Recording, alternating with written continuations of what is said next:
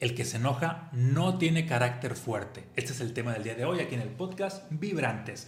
Mi nombre es Omar Valen e iniciamos. Nos han contado la falsa idea de que la persona que es muy enojona, que mm, es muy explosiva, es porque tiene un carácter fuerte. Y la verdad es que no es así, sino todo lo contrario, tiene un carácter sumamente débil. Y te voy a explicar por qué. Cuando alguien se enoja, pierde energía. Esa energía se la da a otra persona, esa energía se la da a las circunstancias, a la vida, depende de con qué se haya enojado. Obviamente si esa persona se enoja cada rato con todo el mundo, ¿qué crees? Está despilfarrando su energía a cada rato con todo el mundo. El que se enoja pierde. Y al no tener energía, pues es una persona sumamente débil. La fortaleza está en la energía que tú tienes, en la energía que tú conservas. Es muy similar a la riqueza. La riqueza está en el dinero que tú retienes. No en el dinero que pasa por tus manos y se va, sino en el dinero que tú retienes.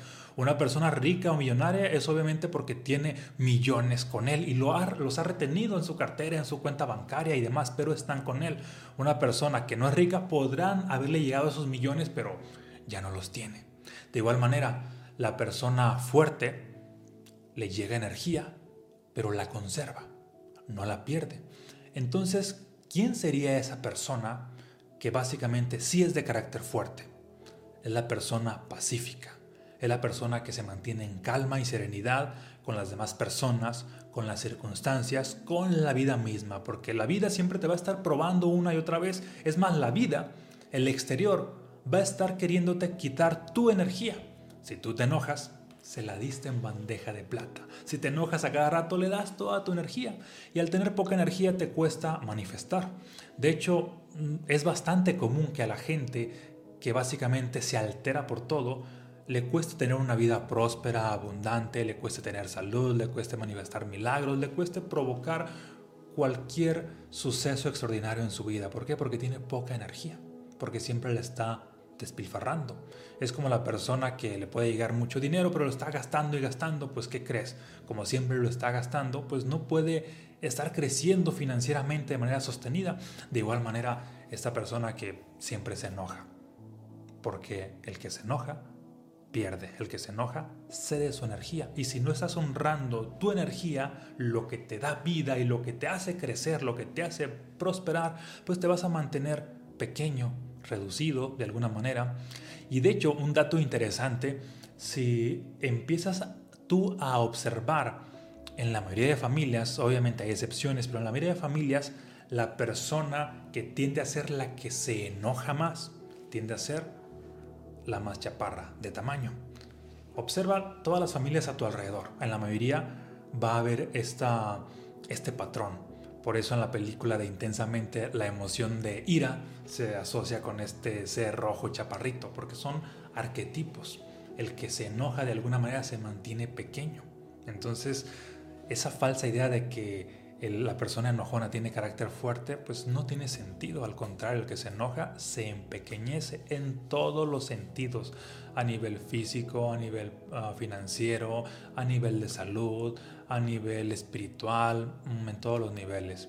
Y a la inversa, la persona que sostiene su alegría, la persona que sostiene su paz, la, la persona que sostiene una energía alta, es la realmente fuerte.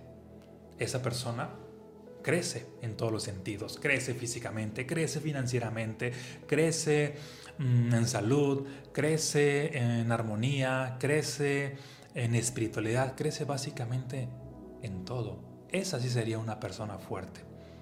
Si tú buscas ser una persona fuerte, lo que hay que hacer es cuidar tu energía, tu poder personal. Como decía don Juan Matus, somos seres de luz y lo más importante para un ser de luz es su poder personal. Al tener más poder personal, más energía, te conviertes en una persona que tiene más capacidades de manifestación. De hecho, ocupas energía para dar saltos cuánticos, ocupas energía Ah, para que la vida fluya a tu favor. Ocupas energía para desarrollar más capacidades. Ocupas energía hasta para ser más inteligente. Tu cerebro, mientras tienes más, más energía contigo, se vuelve más creativo, más disruptivo, más visionario. Si la energía la, la despilfarras, pues tu cerebro también tiende a estar reducido.